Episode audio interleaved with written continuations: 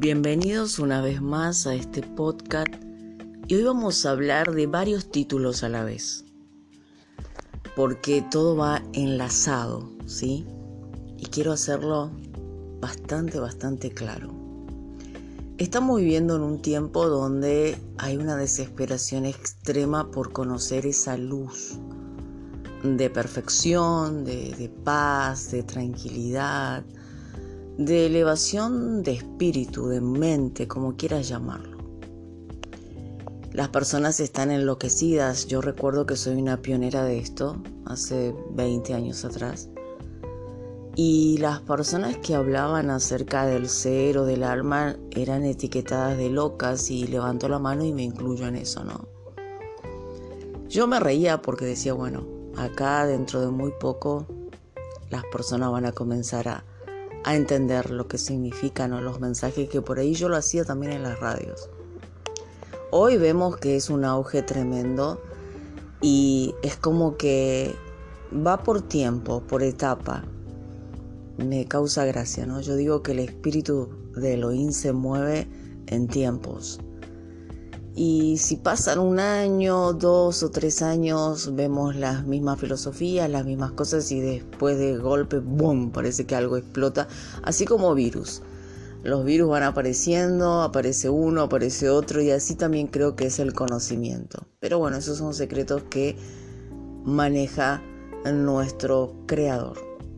Porque aquí en el podcast sí la que habla cree en un creador no desde la forma religiosa, ni mitos, ni tradiciones, ni fábulas, ni argumentos, sino en mi conciencia inteligencia y sabiduría puedo observar que soy un ser insignificante en una creación y en una naturaleza tan, tan, tan sabia que sobrepasa toda mente humana. Entonces yo creo que eh, como ser humano humilde que me considero, reconozco que el ser humano no pudo haber hecho eso, ni tampoco los animales pueden haber hecho eso, ni tampoco venimos de la nada, del bim bang, ¿sí? Como dicen algunos. Entonces mi humildad me hace entender de que estoy aquí para cumplir un propósito de vida, transitar los tiempos que tenga, ¿no? En esta tierra, pero bajo la soberanía absoluta y el dominio de un ser superior y para mí ese es Elohim. Creo sí eh, en la, no en la religión, porque eh, la verdad que esto vino después, cuando Moisés comienza a poner los, los mandamientos, ¿no? Pero sí puedo eh, entender las tradiciones judías y creo en, en cómo ellos veían, por ejemplo, al profeta Abraham que fue un hombre que existió, no es un mito, no es una leyenda, este hombre existió. Y su manera de verle a Dios era, por ejemplo, estar en, en una montaña. Yo me imagino en esos tiempos lo maravilloso que era cuando no había ciudad, no había nada. Mirar las estrellas era como realmente palpar a este ser superior al Creador de una forma muy, pero muy poderosa.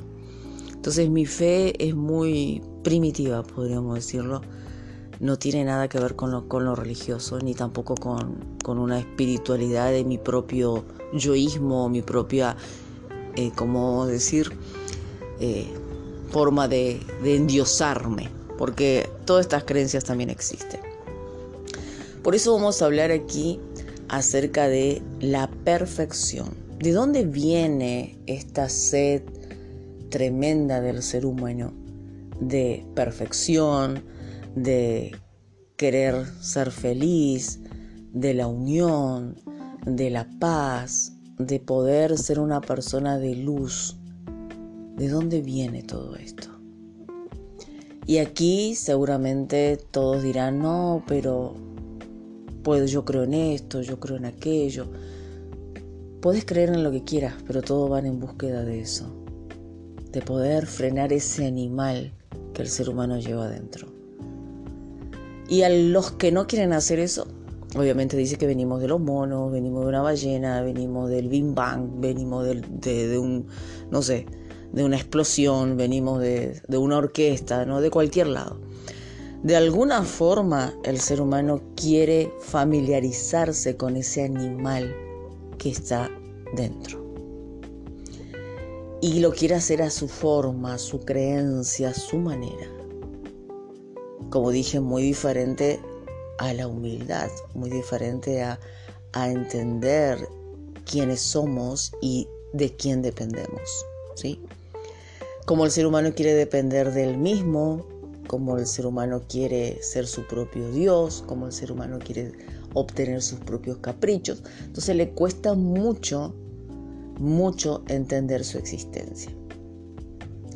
La verdad es que la perfección hasta puede existir en las cosas materiales que el ser humano pueda crear. Y esto lo comprobamos cuando vemos esa creación tan perfecta material que el ser humano lo puede hacer.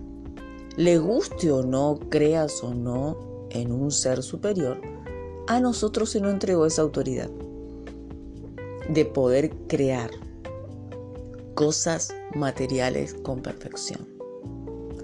Porque tenemos talento, porque tenemos dones, porque tenemos capacidades, porque tenemos inteligencia, porque tenemos sabiduría, porque nuestra mente es muy compleja, amplia y la ciencia puede irse a Marte, Venus, Júpiter, pero le cuesta comprender la mente humana. No puede saber con exactitud cómo muchas cosas están creadas dentro de nosotros. Una de ellas también es cómo crear una vida de en el vientre de una madre, prácticamente de de la nada, ¿sí? Pero ese es otro tema. El hombre es muy soberbio, la personalidad del hombre, la, ese, ese, ese ser animal, es soberbio. Ese es el ego enfermo, un ego lleno de soberbia, altanería, deseo de poder, de endiosarse a sí mismo. Y esto lo lleva a creerse muchas veces lo que no es. ¿Sí? Entonces, por más que él sepa que tiene límites, no lo quiere reconocer.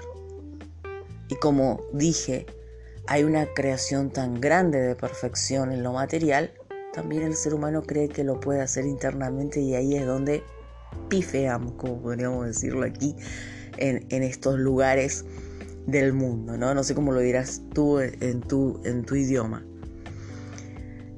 Al hombre se le dio la autoridad para crear, pero no tiene poder para crear vida y esa vida está también dentro de nosotros, de cada uno de nosotros.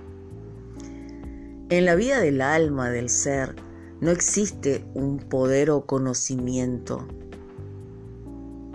que lo lleve a la perfección. Y si existiera ese ser humano perfecto en la tierra, aquí no es su lugar, aquí no estaría.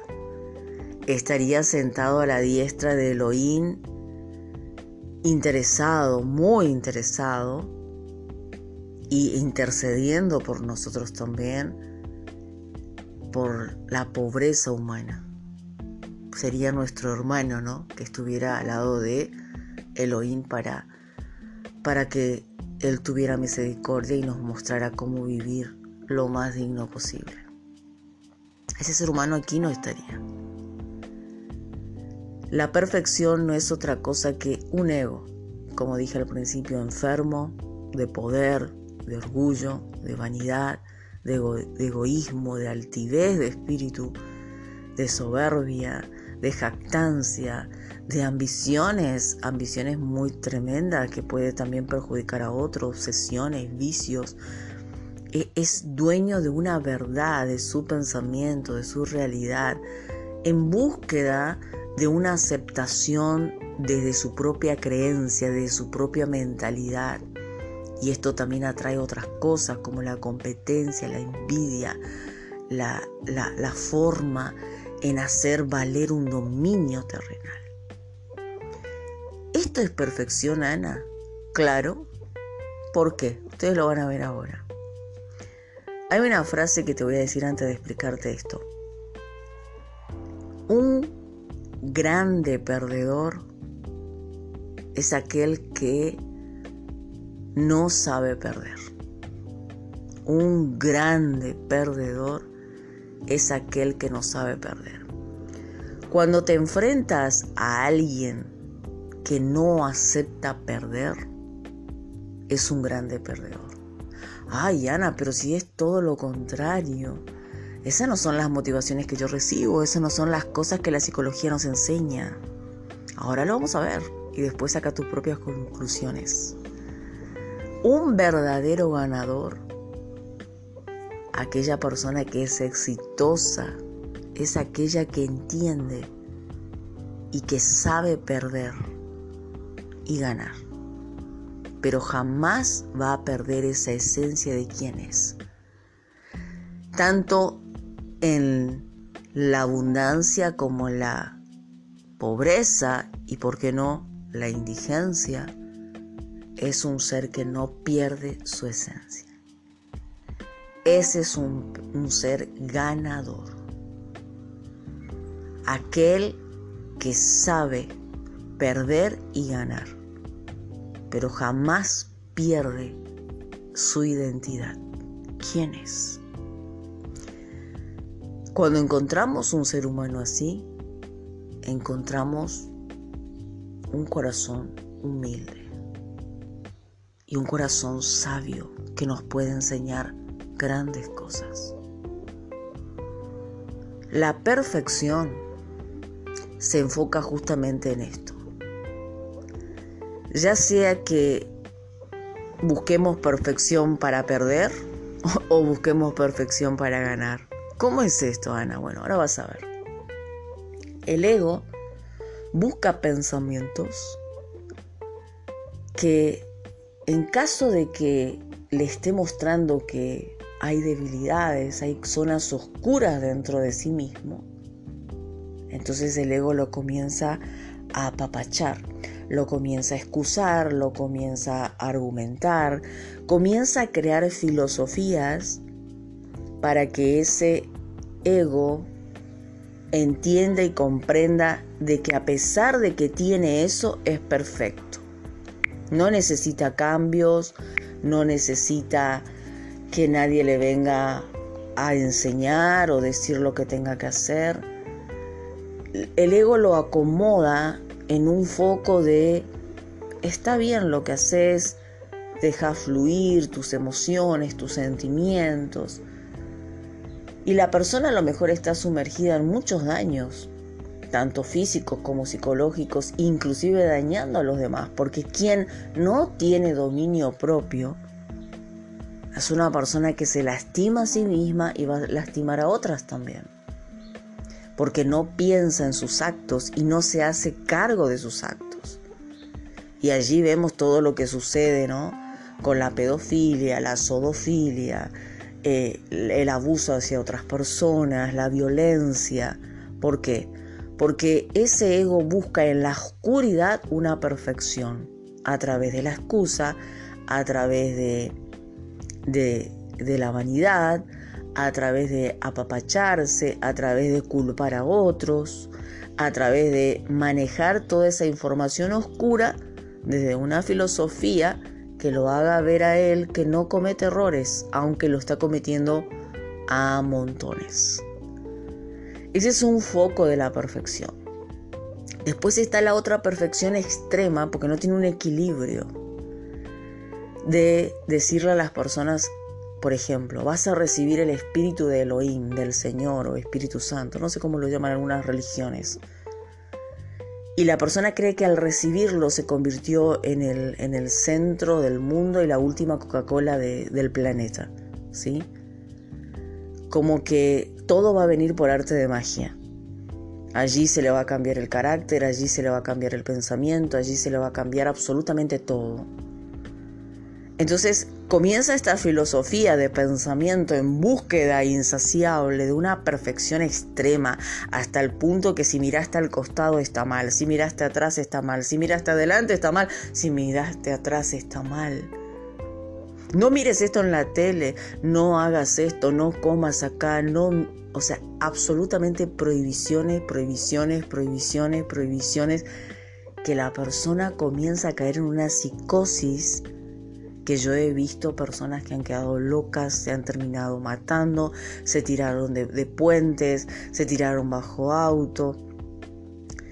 ¿Por qué? Porque la mente no soportó, no soportó y hay una, hay una parte en psicología que esto sí es real, que cuando nosotros manipulamos la mente hasta tal punto de obsesionarla con algo, la mente enloquece.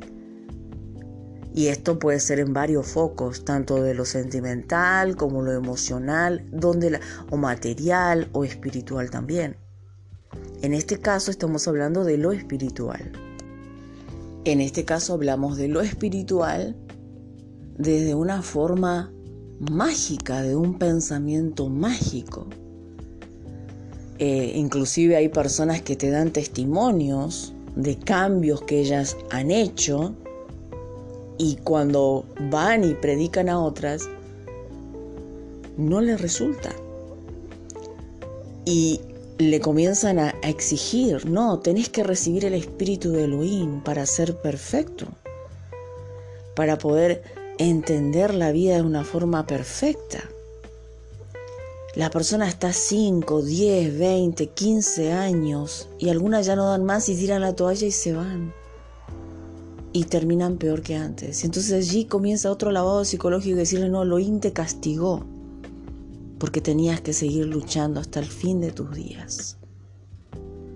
Pero en esos 20 años la persona habrá perdido todo, habrá perdido amigos, habrá perdido familia, habrá perdido miles de oportunidades. Y esto te lo digo por experiencia también porque en un tiempo de mi vida me pasó. Todo lo que hablo acá yo lo experimento no desde libros de griego ni de nada, no, lo experimento con la realidad, con lo que vivimos los seres humanos. ¿Sí? Porque es una vivencia, que a muchos les servirá y a otros no. Pero lo que te digo acá no te estoy mintiendo, ni lo saqué de libros, ni, estoy queriendo una filosofía nueva porque soy diabólica, sino porque todos los seres humanos estamos en búsqueda de eso, de la luz. Lo cierto es que la luz la paz, la felicidad, eso que busca el ser humano no se consigue sin humildad, sin entender quién eres en esta tierra, un ser insignificante frente a una creación sublime, por más que tengamos la ciencia más avanzada, por más que creemos las bombas atómicas más grandes y por más que estemos en la tecnología 5, 8G o 10G, nosotros seguimos siendo nada. Frente a una naturaleza, frente a un universo que desconocemos totalmente. Y por esa inteligencia nuestra de ver eso es que nosotros tenemos que pensar si existe un ser superior. Y las personas que nos pueden enseñar eso son aquellos que han conocido realmente a Elohim. Porque yo al principio del podcast me enfoqué en el profeta Abraham. Porque Abraham vivía con todos los problemas de nosotros. Pero él aprendió a transitar esta tierra, a solucionar sus problemas con Elohim. No de una forma mágica, ni de una forma perfecta, ni de una forma fantasiosa, sino en una dependencia humilde que nosotros hoy lo perdimos porque hoy nosotros queremos ser superhombres y supermujeres. Y nos lleva a sacar la maldad dentro nuestro. Porque tanto un foco de perfección extrema nos enloquece como también el foco de una perfección de dejarte fluir como un animal. El ser humano necesita encontrar equilibrio. Y ese equilibrio no lo vas a encontrar en tu egoísmo, no lo vas a encontrar en tu falta de humildad, no lo vas a encontrar sin querer darte de lleno a ayudar a los demás, no a cualquiera, sino aquellos, por ejemplo, que sabes que son personas que tienen luz y vos quizás estás apagando su luz para vos fluir en tu abundancia, en tu prosperidad. Y esto está abundando, por eso es que la paz se está perdiendo. Por eso es que las personas se están matando unas a otras. Porque en vez de aprender de otros, en vez de buscar ayudar a la luz de otros, lo que quiere hacer es apagar la luz de otros para encender su propia luz, en búsqueda ¿no? de un poder absoluto y una verdad absoluta, como querer ser el líder centro. Eso es lo que estoy viendo tanto en el poder religioso como en el poder filosófico, como en el poder de la ciencia. El hombre está desesperado buscando un líder que domine con su mente el universo, una conciencia absoluta sobre otras conciencias. Y eso es lo que está haciendo que hoy nosotros no podamos crecer como seres humanos. Porque hay una, una conciencia generalizada en el subconsciente del liderazgo humano en este tiempo que lo está llevando a buscar a un líder absoluto sobre todas las otras mentes. Y ese tipo de pensamiento egoísta está destruyendo todo el conocimiento y la sabiduría que Elohim mismo nos está regalando para que nosotros podamos salvar la tierra y también salvar nuestra alma. Y aquí te vienen, como dije, muchos religiosos a decir, ay no, pero las profecías, claro, yo también creo en muchos profetas, no en cualquier profeta. Los truchos no son parte de mi estándar. ¿Y por qué yo puedo decir que un profeta es válido? Porque su palabra permanece en el tiempo. Nadie puede decir, por ejemplo, que el profeta Isaías no fue un verdadero profeta porque su palabra permaneció en el tiempo. Lo que dijo se cumplió en el tiempo, al igual que Abraham, al igual que Jesús mismo, que muchos lo tienen como Dios, otros lo tienen como profeta, pero Él es el Mesías. Aquí se arma un bastante lío diciendo esto, ¿no? Él no es ni Dios ni profeta, Él es el Hijo de Dios, el Mesías, el que está sentado a la diestra del Padre intercediendo por nosotros, criaturas imperfectas, y pagó con precio de sangre mi rescate. ¿Cuál es mi rescate? El que yo pueda entender quién soy yo en Dios. La perfección no es nada más que, como dije, la búsqueda insaciable del ser humano de ocupar un lugar de renombre y pensando que la vida tiene que ser fácil. La mente perfecta, tanto de un foco como del otro, que va de un extremo al otro, tanto del foco de dejarte fluir como un animal, y tanto del foco religioso de que vas a recibir un poder sobrenatural para ser perfecto en ese momento, tanto uno como lo otro le lleva al ser humano a un foco de perfección para ocultar su debilidad, su necesidad y su dependencia de un ser superior. Cuando una persona se enfoca en uno de estos dos polos, hay algo en el medio que es una gran separación, un gran abismo. Y ese es el vacío del alma que no puede ser llenado con nada. Entonces el conocimiento, la inteligencia y todo lo que vemos abunda, pero ese vacío sigue allí, en el alma. Porque al ser humano lo que le, le falta es humildad. Y no estoy hablando de humildad, de ser Buda o de ser la Pachamama, no, no, no. Estoy hablando de humildad de esencia, de entender su dependencia absoluta de un ser superior y de entender que está en la tierra para aprender, para poder usar los talentos que Dios le dio para crear su propia vida, pero desde un foco más amplio en sentido de empatía, en sentido de, comunión, no solo con consigo mismo, con los demás, sino primeramente con su creador. ¿Y cómo puedo tener esta comunión? De forma religiosa, de forma filosófica, de forma de meditación, de forma de oración.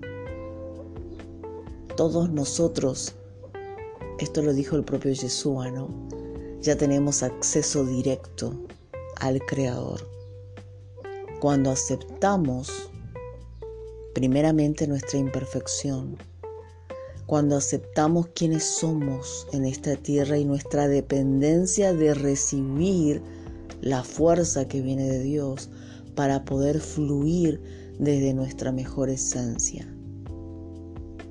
Una persona que se cree perfecta no tiene la capacidad mental para aceptar perder.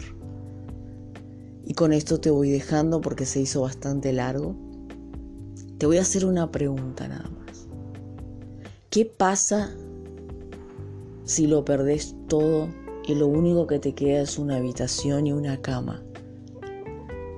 Donde no tenés nada más que Dios y tú. ¿Qué pasaría contigo? ¿Existiría un ser humano así? ¿Existiría una vida así? La respuesta sería no. Yo no vivo sin mi marido, yo no vivo sin mi hija, yo no vivo sin el auto, yo no vivo sin la casa, yo no vivo sin los viajes, yo no vivo sin mi templo, yo no vivo sin mi novio. Siempre como seres humanos estamos teniendo algo, algo que nos aferramos, como decía Yeshua, donde está tu tesoro, está todo tu corazón. Los otros días, no sé si fue un poco soberbia, pero dije, a mí no me va a enseñar cualquiera las cosas que tengan que ver con la sabiduría, el conocimiento, porque el que me tiene que enseñar a mí tiene que ser una persona que, que sepa perder y ganar, pero sobre todo que sepa fluir desde el conocimiento más infinito y amplio, desde la pérdida, no de la ganancia. Porque es fácil decirle a los demás lo que tienen que hacer cuando vos estás comiendo de los demás y le estás exigiendo. Es como Faraón. Era fácil para Faraón decir yo soy el Dios de la tierra. Porque Faraón estaba posicionado allí ordenando a todo el mundo lo que tenía que hacer y él vivía de todo el mundo. Pero cuando le faltó el pueblo hebreo, cuando le faltó todos los esclavos hebreos, ¿qué hizo Faraón? Se quedó más indigente que ellos. ¿Por qué? Porque no tenía ni la sabiduría, ni el conocimiento, ni lo más amplio que tenía el pueblo hebreo para poder sustentar una ciudad de Egipto. No tenía eso, ni tampoco tenía la capacidad ni física ni material para poder sustentar toda esa tierra que él estaba dominando. Y eso es lo que estamos viendo ahora. Ese egoísmo del ser humano está destruyendo la tierra. Ese deseo de, ser un líder o un gobernante está destruyendo la tierra. está siendo como faraón. Y la verdad es que Dios es justo.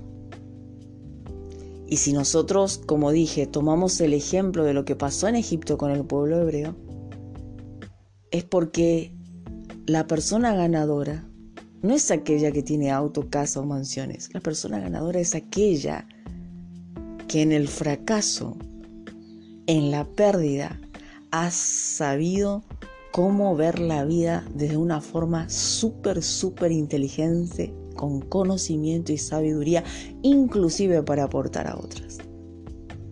Es fácil para un líder famoso hablarte de perfección. Pero pregúntate, ¿qué pasa si le sacan esas cosas? ¿Qué pasa si le sacan esos instrumentos por donde está aferrando? ¿Seguirá siendo el mismo líder? ¿O será igual que Faraón? Porque Faraón cuando le sacó Moisés el tesoro del pueblo hebreo, Faraón se vio como un indigente, como un mendigo, como un don nadie, porque no tenía la facultad para crear una ciudad, ni tampoco para gobernar sin un pueblo esclavo. Entonces el verdadero maestro del conocimiento es aquel que no es esclavo de mente, que no es esclavo de esencia, que no es esclavo de ni tan tan ni muy muy es un ser que, como dije, existe con una luz divina. Podrías existir sin el amor de las personas que te rodean? ¿Podrías existir sin tener ningún peso en tu bolsillo?